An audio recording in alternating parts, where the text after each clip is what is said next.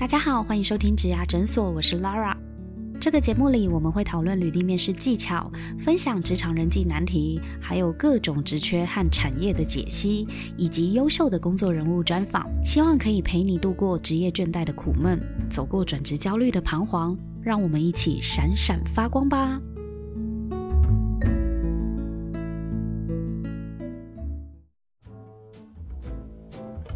！Hello，大家好，欢迎来到植牙诊所，我是 Lara。嗨，大家好，我是阿斯卡。呃，Lara，我今天要跟各位介绍一下我们以前一零四的一个老长官，他以前是一零四前人力银行的总经理，那现在现在是高年级不打烊 Podcast 主持人 Simon。嗨，Simon。哎，二位好，好久不见。Hello，Simon。你好。今天真的也很开心，可以邀请到 Simon 来到现场。对 Simon 的印象就是一个超级敢言，而且讲话非常直接。不是他的直接，是我心里就会觉得太好了的那种直接，打中你心里。对对对对对，我印象真的很深刻。就是有一次，呃，在跟 Simon 一起开会的时候。那因为 Simon 不是很常来参加我们那种周的 daily 或是 weekly 的那种 routine 的会议，他其实不常出现。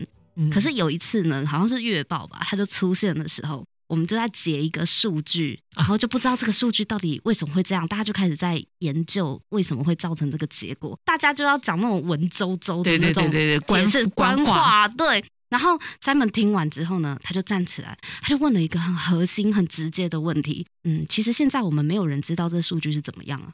然后我心里说：“ 对对，你怎么把我们 内心的话对说出来了？就是他看事情的角度，他都会去退掉那些什么很很华丽的包装，因为他就是直接点出你这个核心，就是我们现在就是不知道这些事情，所以我们其实应该要。”真正要去思考的问题是什么？他就会抛出一个呃很核心的问题。这个真的是我对 Simon 你那个当时印象最深刻的这个时候。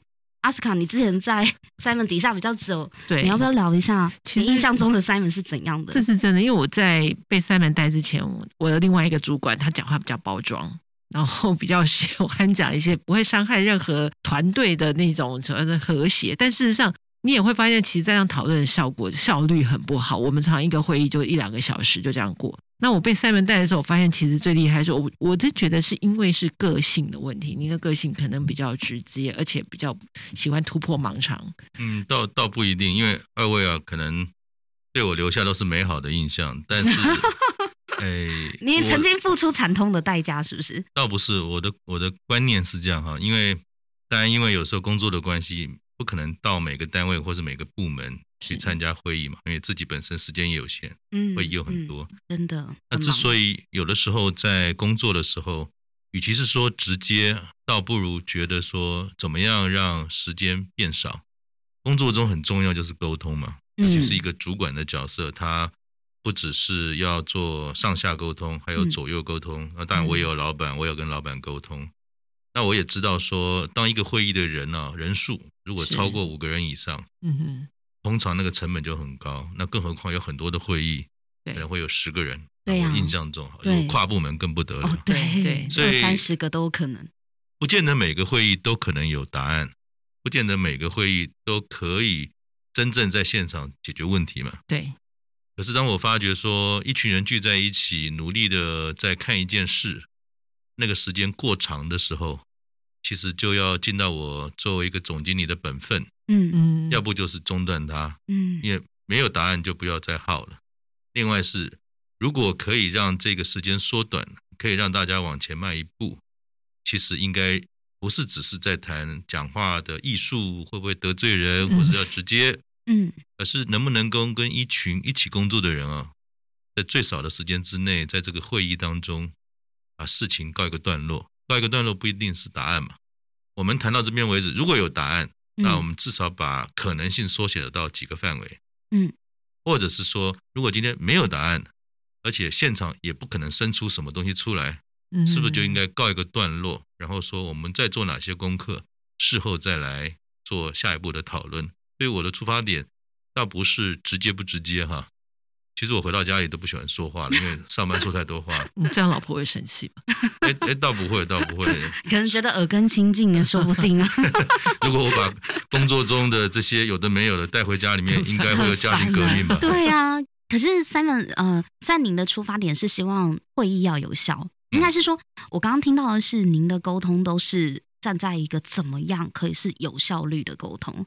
对，可是这一点其实，在职场上面真的非常的不容易，因为大家在做沟通的时候会考量的点很多，比如说我们可能会考量，我如果想要表达一个不同的意见，或者是你的想法我并不认同，我是反对的，嗯，那我们就会想很多，就是哦，要怎么说才不会得罪人？对，不管是向上、向平行单位，或者是向下，都会有一些些的考量。那想请教一下，就是因为我跟阿斯卡真的是跟您共事过的时候，都对您印象深刻，是你可以真的很直接的跟我们去指出问题的核心，不管是指正也好，指导也好，点出一些你真实的看法。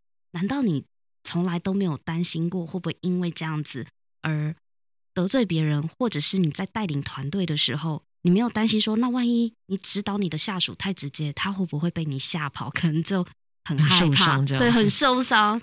哦，应该这样讲，就是我们有时候会说，沟通是一种艺术嘛。嗯，绝对。然后我们又说，这个艺术好像跟某一个人有关系，比如说我们说这个人的个性，嗯，这个人的习惯，这个人的一些沟通的技巧，嗯，事实上，如果可以。所谓的一个主管，在跟同事沟通的时候，包含甚至我也有主管，我有老板嘛，哈，就是你要怎么样能够让大家愿意用一个有效率的方式来沟通？其实很重要的一件事情，不是在说话的本身，嗯，那是，而是沟通的本身。第一，它是不是一个信任的环境？信任的环境是指，也就是说，他可以说你想说的话。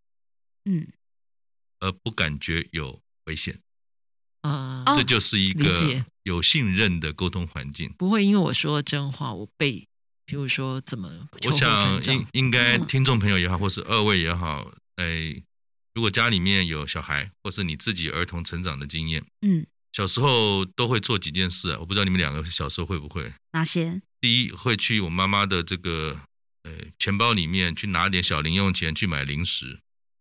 啊，那因为我是公务人员家庭长大的，所以家里面妈妈其实对于钱都是很省着用。如果有一天你做这件事情被家里人发现了，不管去擦了口红，或是拿了我们小时候一块钱去买酸梅或给干妈疼，嗯嗯，你会被吊起来打，还是他会先问你第一个问题说，为什么你要拿妈妈的钱？是你想买什么，妈妈没有买给你吗？还是有些什么原因？通常都我是直接被骂，被吊起来打。我是我就被骂了。所以一样在工作中是一样的。嗯，如果你在跟员工沟通的时候，之前没有建立一个信任的环境，或者是个安全的环境，嗯，通常你讲直接的话，或者是说省掉很多装饰的话，那你很可能就有些风险了。嗯，因为听者不知道你的用意是什么，他也不知道你问他这个问题。对他会不会带来杀身之祸，或者是说就开始出现逢迎拍马了？嗯嗯嗯嗯。所以不是在一个呃所谓信任的环境当中可以安全的直言。嗯，在一个信任的环境当中，也比较少会听到逢迎拍马。嗯，是。对工作的本身，如果要有效率，嗯，其实就是多一点真话，嗯，不一定是假话了，少一点包装的话，因为这样子才能够。比较明确的知道，听你话的人不会误解你的意思嘛。第二个，你讲话的人也会让听众很清楚知道你的期待是什么，而不会猜到别的事情上面。就是大家会比较有聚焦在同一件事情上面，就是就事论事。对，所以所以所以讲话的本身直不直接，一个是个人的习惯，第二个是说你有没有去塑造一个。信任的环境，让跟你沟通的团队或是人员可以放心的讲。可是这要怎么塑造啊？那这就是环境嘛，文化嘛。那这个不是一天就可以做的，你要花很多时间的。您都怎么塑造的？你希望员工做什么，那你就自己就要先做什么。你希望员工可以很清楚，不要畏惧权势或者是利害关系而讲有帮助的话，那你就应该要先做这件事嘛。因为我们知道说，什么时候会见人心？日久哎，在工作当中不是 日久见人心不，是吗业绩见人心。成果最容易见人心的叫做做跨部门会议，啊，跨部门会议，尤其是最大的老板在的时候，嗯有一些营运上的报告，嗯，你就看得到有一些包装过的用语会出来。谁会喜欢说真话，嗯，谁会喜欢包装一下。对，那我不敢说假话了，免得得罪人嘛，所以嗯嗯这就会看得出来了。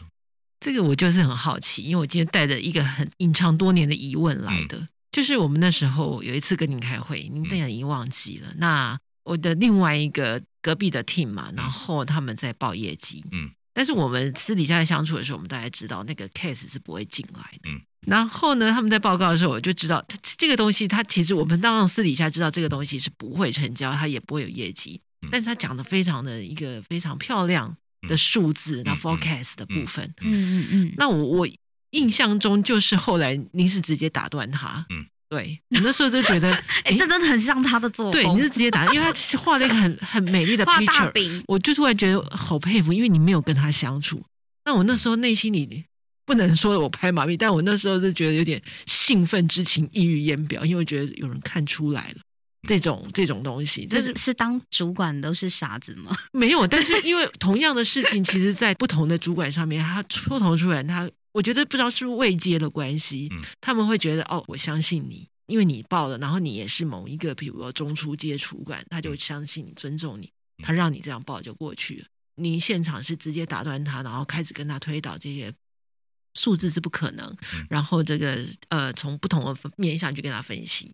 嗯。我比较好奇这件事情怎么看出来？但我我已经忘了这个是哪一件是哪个场景，是，但是我也跟二位分享一下，就是我已经退休，今年是第七个年头了哈。退休前，如果管理行为和管理思维是一个方式，其实，嗯。在退休后的这几年，虽然我没有直直接正式的工作，但是也会三不五时会有一些机缘，可能要跟一些新创团队或者某一些呃熟识的朋友也会聊一下他们经营管理上的问题嘛。我觉得我如果看你刚才讲这件事情，是其实在退休前是一种作为，我目前的心境跟看法可能会跟当时不一样哈。那我我说明一下给大家参考。如果是那位人员他在做一个报告，这个报告有可能他自己本来就在做一件我们叫做粉饰太平的事情好了嗯啊，嗯比如说到了年底了要做一些呃我们说绩绩效考核，或者是说业绩可能还是某些事情或者专案的进度差一大截，那也知道说如果说的太多，或者是说他显示出他没有把握的样子，嗯，很可能会有一些比较负面的状态发生嘛，哈，不管是风险主管指责也好，或者是所谓的 bec 康也好，嗯都有可能。那都有一些风险在。对。所以我觉得从虽然我没有办法直接参与很多他的工作，但是可以从他报告的内容，或者我一般就会去关关关心一些管理的数据，通常那个是骗不了人的。所以一个公司里面，从一个管理者的角度来看，有完整而丰富的这种所谓财务数据，还有一般的经营管理数据，比如说产品啊、客户满意度，它不一定是财务报告。那这些东西其实，呃，在当时公司做的还不错，也有很多这些资讯，所以嗯我可以从这些资讯去交叉比对之后，大概可以理解他所说的这个资讯呢，多少的可控性，或者说可预测性，是而不是真实性。因为我不是测谎机嘛，嗯我不会知道他讲真讲假，是我只能说那个人可不可以预测。嗯嗯啊，所以我很直接的，在当年，因为那时候也算年轻了、十五十几岁嘛，哈，自以为是，会讲很多，我觉得那是正确答案，可能那答案也是正确的嗯啊。但是我现在如果做同样的场景，我可能会这样子做。第一，我会问他为什么，而不是直接告诉他我不认为是这个答案。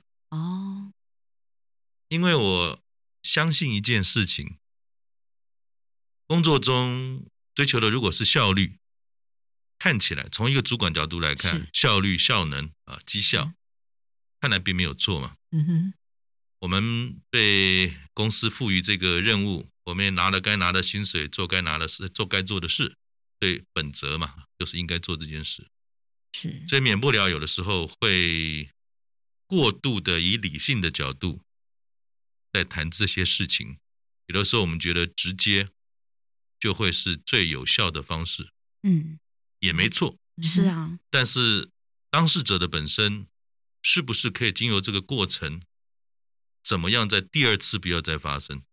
嗯，学习他怎么样嗯自己发现这件事情。我不可能他的每个会议我都在场嘛，是对，啊，所以他第一次可能被我指正了。假设他也有心学习了，会不会下一次我不在的时候，某些场合他又出现了？那这种东西就有另外的管理成本，是叫做矫正的成本。矫正成本。对啊，因为你看他如果第一次的行为不恰当，我们嗯希望他变对，所以正呃这个这个公司里面就会开始有很多各式各样的制度嘛。所以官僚是怎么出现呢？就是制度。我们常常希望防弊嘛，对，啊，所以嗯一个公司里面制度越多，不代表它效率越好。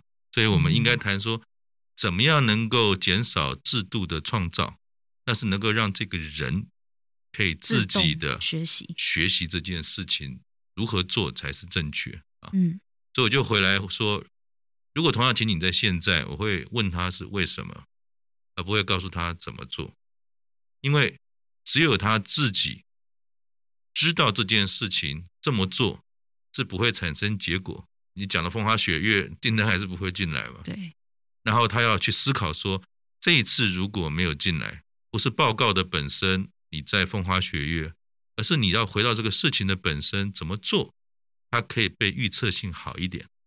现在的心境是比较说，留白是更重要的沟通，嗯，而不是一个主管把所有的事情跟他讲，全部告诉你，嗯。然后呢也不管情面，然后也不考虑当事者的感受，然后就把答案告诉你，答案可能都是正确的，而且解的速度又快又好，对，但他可能没有学习，他没有学习，因为你帮他解就跟了这道题，就跟小时候做数学一样嘛。为什么我解不出来？为什么那个那个第一名他可以在在最短时间解出来？因为他有他的方式跟方法。然后我们从小的教育都是背公式嘛，嗯，嗯然后找找小秘诀嘛，却少了思考。那如果今天家教不在旁边，没有人继续的教你那小 paper，或是没有那个参考书，嗯。那你是不是就没办法面对新的状况了呢？嗯，这所以我就刚才提到说，嗯。在退休的这几年，自己的沉淀啊，跟回顾以前所做的事情，嗯，我现在比较思考的会是说留白。留白，留白就是不要一次把所有的答案都告诉了你的工作伙伴或者你的下属，也包含你的老板。可是这样在前期你留白的这个沟通上面，时间成本是增加的，对不对？前期，对我们常说哈，你解决的问题速度很快，效率啊，嗯，效率其实它就是单位时间之内把某件事情的衡量衡量的结果就是效率嘛。嗯，比如说我们说这个呃每一小时能够呃做多少的产品或者订单卖多少、嗯啊，这是效率。就像以企划为例，你可能做一个产品的专案，你可能三个礼拜就做完了，或者你是一个以一零四为例，它是一个网络公司，你要设计呃做城市设计，你可能随便乱讲五十行就解决了，可是有人要写五百行，才能够把一个东西做得又稳又漂亮。但是当今天把时间啊当成唯一要素的时候，然后就很快就会跟直接这个事情开始发生关系，嗯所以直接的沟通通常是最短时间解决问题的方法。对啊，是但是它不一定从中长期上来看最有效的方法。就刚才我提的这个案例，现在最快啊、比如说开一个会，大家谈一谈，可能我们时光倒转，Simon 在现场一看，哦，三十分钟就解决了，到期，嗯，然后呢，后面的一一个礼拜这个问题就解决了。可是不要忘了，没有人是神，现在都是团队工作，所以没有一个好的团队一起协作，你要找神那是不可能的，没有一个人是神，因为他在 A 状况下很厉害，大概百分之九十状况下他都不太厉害。嗯，所以怎么样留白，怎么样创造一个有信任的这种沟通环境，会是一个主管当他希望以一个直接的方式来沟通之前，要做一些功课。像这个留白的沟通是另外一个想法，它是一种引导嘛？就是你可能只是发问者，那你引导他自己思考，是这样的方式吗？应该讲，它不是一个绝对的公式啊，留白就一直留白，应该是它是一个交替。嗯某些状况下，你可能要给他比较明确的方向，嗯是但是怎么样能够做出东西出来，跟他怎么样学习改善那个问题，甚至是鼓励他从以前跌倒的地方站起来，去创造新的可能性。嗯，那这个时候你可能就要留白。这个还是要看啦，因为如果当下属他需要学习、需要示范的话，可能真的需要就是告诉我好的范本是什么，但是其他他要自己学习啊。就是说，就像刚才讲，有的时候一些集体的会议、跨部门的会议，或者是说动脑的会议，不留白其实不会是一个很好的过程。嗯，就是这种状况之下，主管其实应该嘴巴要闭起来，就算再再烂的再烂的 给全世 idea，界的主管听一下。腿，呃 咬紧牙，嗯，再烂的批评。再烂的 idea，其实它都有可能会在团队当中发酵嘛。人家说好的 idea 都嘛是先从烂的 idea 先生出来的，或者是跟以前人的 idea 先致敬一下。然后刚才那个 Lara 也说，这样子会不会得罪人哈？对呀、你有害怕过这件事吗？我先确认一下，你有得罪过别人过吗？应应该讲啊，职场上有几种人你不能得罪嘛。第一个，你的客户你不可以得罪客户对对，衣食父母，啊。第二，第二种人，帮你赚钱的人你不可以得罪。嗯，谁员工吗谁帮你赚钱？员工吗？你的你伙的伴你的工作伙伴就是帮你赚钱嘛。第三个人不能得罪，当然人家说的是你老板嘛。老板啊，发发你薪水的人，但有时候发你薪水不一定是你直接的老板，如果你公司非常大，中间已经有五六层了，这些人你都不能够轻易的得罪。但是如果今天你把这些人撇开了，客户放在一边，不会很容易得罪客户。没有人闲着没事会刻意的去得罪客户，嗯，或者开口跟你讲说你是一个笨蛋，你不会用我们的产品，连这个你都不懂啊。然后再来工作的伙伴，你也不会随便去得罪嘛，原因是因为你需要靠他们把事情解决掉嘛。第三个，当然你不会跟自己的脑袋过不去嘛，你去你去得罪你的老板或者是说决定你这个这个升官发升官发财的主管 啊。可是什么叫做得罪？如果今天你讲话的每一分每一秒都在想说他开不开心，开不开心不等于得罪吧？所以想问二位的是说，什么叫做得罪？在职场上啊，得罪人的这个得罪，什么叫做得罪？二位怎么看？冒犯呐、就是可能我我这样子的表达的意见，我知道他期待的不是这样，可是我真的就是想的跟他不一样。那如果讲出来了，我会担心说他会不会觉得他被冒犯到，好像我否定他的想法是否定他这个人，我其实会有这层啊，所以所以你讲到第一个重点，所谓得罪，是我们的见解、想法可能不一与样啊。听众就是另外一方嗯，不一样嘛，对，而导导致他有一些情绪上或是尊严上的不准。对，对吧哈有不好的感受。我先先说好，是这个叫做意见不同的时候的不准。对对对，叫做得罪是的，啊那阿斯卡你怎么觉得？其实我前一阵子有一个案例，在去年的时候，我 其实我不太会跟人家正面冲突，那我觉得他提的案子呢也没那么好，嗯，可是呢，为了和谐呢，我同意他了，嗯，可是在一个会议上面，当大家在那边呃七言八语在那边讲的时候呢，我一直觉得我原本想的是对的，然后我就忍不住我还是讲出来的。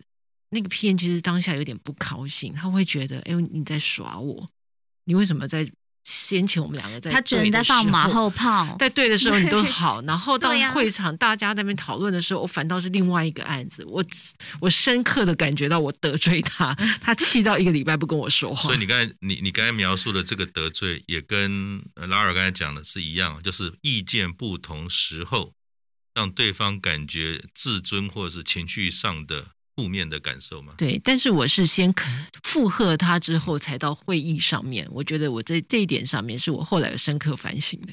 好，我我自己的看法是这样哈，我们现在的沟通，尤其是在疫情以后，通常是一对多的沟通变多，还是一对一的沟通变多？你们两位在疫情以后，过去这一年一对多，一对多嘛，多好一对多的时候，你有办法去管理谁开心谁不开心吗？很难呐、很难嘛，哈。真的。但是最简单做这件事，也是从以前一直到现在，我觉得做这个很复杂跟困难的事情的时候，尤其是跟团队一起沟通，或是跟一些本来八字就不太合、见解不太一样的人物，或是部门，或者一群人沟通的时候，我应该怎么做这件事？尤其是在过去，如果你扮演一个总经理的角色，其实你沟通的是一群人。那群人可能有有研发单位、有工程单位、嗯有财务单位、有人事单位，他不是一个人，他是一群人。然后一群人当中又有那一群人各自不同的看法，那你要怎么沟通啊？对呀、就想问你，所以刚才讲的 信任的环境之外的第二个步骤，当你想要做直接的沟通的时候，你要做的一件事情是以解决问题为导向的沟通。嗯哼，而不是在谈意见跟观点立场的沟通。以解决问题为导向，嗯可以举个例吗？好，我我举个例子，嗯，比如说一个业务主管告诉我说，明年度我们希望年度目标要成长，比如说业绩成长二十 percent，获利要成长十 percent。举例了，嗯嗯他说我用了吃奶的力量，大概也只能做到一半。好，那这个时候不就开始有要沟通了吗？嗯啊他会试着告诉我为什么做不到公司对他的期待，嗯然后我就会一直跟他讲说，为什么我认为做到，我认为可以做到了。嗯所以当我们中间没有焦点的时候，如果有一些人他本身的雅量，或者是说话的方式，或是他自己的沟通过程当中的情绪没有控制好，嗯，其实就有些时候就会产生火药味嘛。对啊，或者说觉得觉紧绷。觉得好像背上插了很多剑的那种感觉，虽然大家都在微笑嗯啊，对，捅了很多刀。的，所以如果是这样子的话，其实最简单的一件事情是，我们应该先听他为什么会说做不到。有啊，他他就会一直讲啊，他只是可能有他我就是用他的方式列出对啊。来，但是很多主管都是会先告诉员工为什么我认为你做得到，哦，对吧？懂嗯，好。先后顺序，嗯。我就刚才讲了，你的薪水到底是谁发的？老板只是签字而已嘛，真正你的薪水是团队帮你发的嘛。是，嗯，团队在过程当中把你做好的很多事情解决的那个问题，然后目标才达到，然后公司可能才赚钱，然后所以我才升官发财嘛。如果你理解的这个道理，就作为一个主管的人，要做的第一件事情是，你要先听你想要表达，就是你的立场的人，他的问题是什么。另外一个是说，倒过来，当今天你是一个下属的身份，就算我已经是总经理了，我还是有董事会，我还是有呃我的大老板要去跟他沟通，嗯。他可能告诉我的是要三十 percent，不是二十 percent，虽然我跟人家讲要二十 percent 嗯啊，所以 对一山有一山高，一山有一山难。原来后面是期待三十 percent 啊，所以，如果今天你作为一个主管，你应该先去听你的下属，他为什么跟你的意见不一样，尤其他一开始就说出一个不，就是 no。嗯你要做的第一件事，不是告诉他你觉得为什么可以，而是你要听他为什么不可以的原因嘛。那他的不可以，你会买单吗？我们说哈，不认同我的意见，但是你尊重我的意见，虽不满意，但可以接受。不同的意见最难的是什么？达成共识嘛。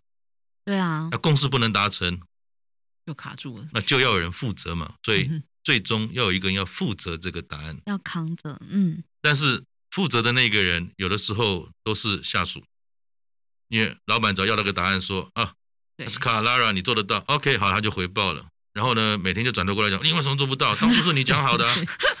然后所有人都会傻住说，嗯，是你跟我讲说，说是你跟我讲说有这个可能，所以我才说当初就跟你讲 做不到啦，对，所以所以这件事情就会变成，并没有从解决一个问题的角度来谈沟通，或是冲突，或者是直接，而是而是把它变成一个叫做画押的角度，在谈我意只是想。要你画押啊而且最后可能导致下属就离职。各种的可能，他就算不离职，嗯他会中了案件，他有天会还你嘛？对啊，所以我我是说，嗯，你让员工同意你这件事情的出发点叫做画押的话，其实那很危险，因为事后还有很多事情，事情不是说好了就可以变出来，嗯，对，要事情是做出来，啊不是说出来，也不是画押画出来的，所以你必须要回到那个原始点，叫做解决问题。你要能够告诉他说，你看到的是什么，为什么你认为他的观点可以做些调整，而不是被否定嘛？其实大部分在同一个部门里面，应该观点不会差异太大，只是一些小东西而已。嗯啊，所以我称之为叫做可被调整的不同意见，听听员工他发生了什么问题。有某些时候大家都不知道，比如说一年这个疫情会不会更严重，没有人知道啊。那疫情高、疫情低，很可能会对目标的达成就差了十 percent 了。嗯那这个时候有人告诉你说他的判断觉得是不可能，那主管可能某些程度你也要肩膀跟跟勇气说好，虽然你做不到二十，我认为可以到十八。那当然，你承担了这个责任之后，你回去跟你的主管，就比如我跟我的老板去谈，你可能就要有勇气去谈这件事嘛。所以嗯最好是避免刚才提到了，一直用画押的方式，你先去要你的属下画押，然后你再回头跟你的老板说我来画押。嗯这个其实并不是解决问题，这个时候会让更多事情更复杂。嗯因为当员工可以理解说你有沟通的诚意，跟对我不同的意见的尊重，嗯虽然最终的共识不一定是我原来想的一样。我们常常说对事不对人，这是说起来容易，做起来很难。对对啊，因为沟通是人在沟通，事情也是人在做。对，有些人就会往心里去。所以才想说你都你真的都没有很很担心这件事情，也蛮厉害的。也不是不担心，也就是说，这个担心不能解决问题嘛。我担心跟我沟通的人跟我有不同意见的时候，我会担心什么？比如说，他就不干了吗？他会觉得我是一个很鸟的一个主管吗？可是如果你讲了反对他的意见，他因此而有情绪上的负面的这个嗯感受的话，假设他也是表达出来的，嗯，那你会你会忽略吗？或是你会回应吗？有一个情境题，因为嗯我脑海中又冒出一个情境来是了。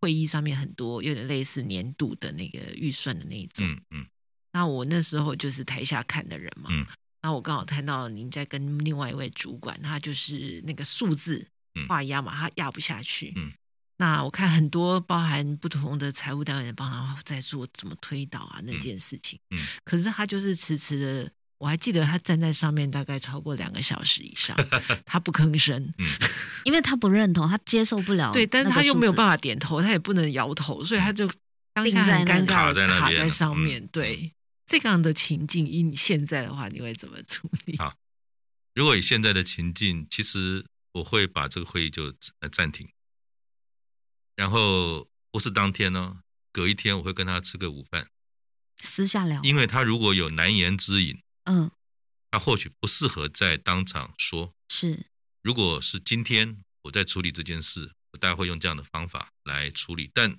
并不会因为我在公众的时候，对于他呃希望他沟通或达成某个目标的想法，我会改变，嗯而是在嗯尊重这件事情上面，嗯。应该可以更多的人性在里面，或者是说把无效沟通的场景，这么多人一起开会，包括阿斯卡也在那边。我们还看了一个，好像那个电视机上面说今天是那个跨年的转播，突然之间就出现然然后后没有没有画面，两个小时，然后大家说到底那个烟火放了没有？对，你不你不觉得这是一个很烂很烂的场景吗？因为那个场景现在一直在我停留在我脑海里的原因，是因为对，那当下两个小时他就不吭声，然后下面一堆人帮他算数字，然后我就觉得这场场合其实就是卡住了啊，没有对这个就是这这就是我刚才讲说，呃，退休这几年去沉淀思考自己与人互动，或者说嗯经营管理上的方式，我真的觉得留白很重要。留白并不是迂腐，也不是温文儒雅，而是说你有的这个空间，沟通会更顺畅。就像说小房子或者这个小巷子里面，面对面的要过，当然也可以过啊。你如果在那个鹿港的摸乳巷要过，怎么过？就是两个人侧身嘛。虽然好像过了，可是还是会撞一下、弄一下，有点不好意思嘛。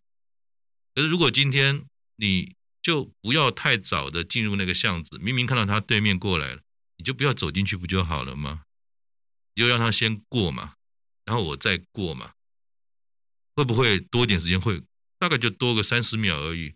三十秒，世界就改变了？不会啊。那为什么不用留白的方法去面对可能的冲突呢？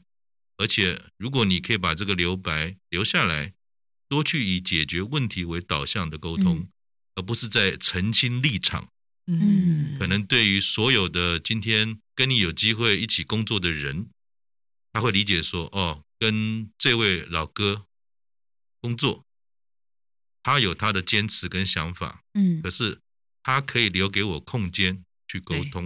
嗯嗯嗯嗯嗯，不论结果是不是我可以接受，起码我被尊重了。所以嗯追求效率、效能，老是觉得直接沟通就是最短的捷径。那我现在认为留点白哈，但也不是说不直接啦，留一点白。那个白是彼此什留点空间嘛。白就是说，很多决策需要时间，嗯这个时间并不是说，又不是核子大战嗯，五分钟不解决，然后就要出事，那是那叫紧急事件了，跟我刚才讲的不一样。我在谈日常沟通跟工作上的一个相处之道，嗯而不是在解决一个紧急事件，失火了、骇客入侵了，那那不是哈。嗯对，所以我觉得这个可能会比直接更有效。嗯只有直接，就是直接加上一点留白，的智慧，会会让大家在沟通的时候衣服可以穿松一点，不是那么紧的。如果你喜欢今天这一集的内容，别忘了到 Apple Podcast 帮我们打新评分和留言。假如你有更多问题想要问，欢迎到植牙诊所来发问哦。我们每周都会更新，欢迎你投稿想听的主题给我们。投稿链接在节目资讯栏里，请订阅 Podcast 频道和追踪我们的 IG。我们下次见喽，拜拜。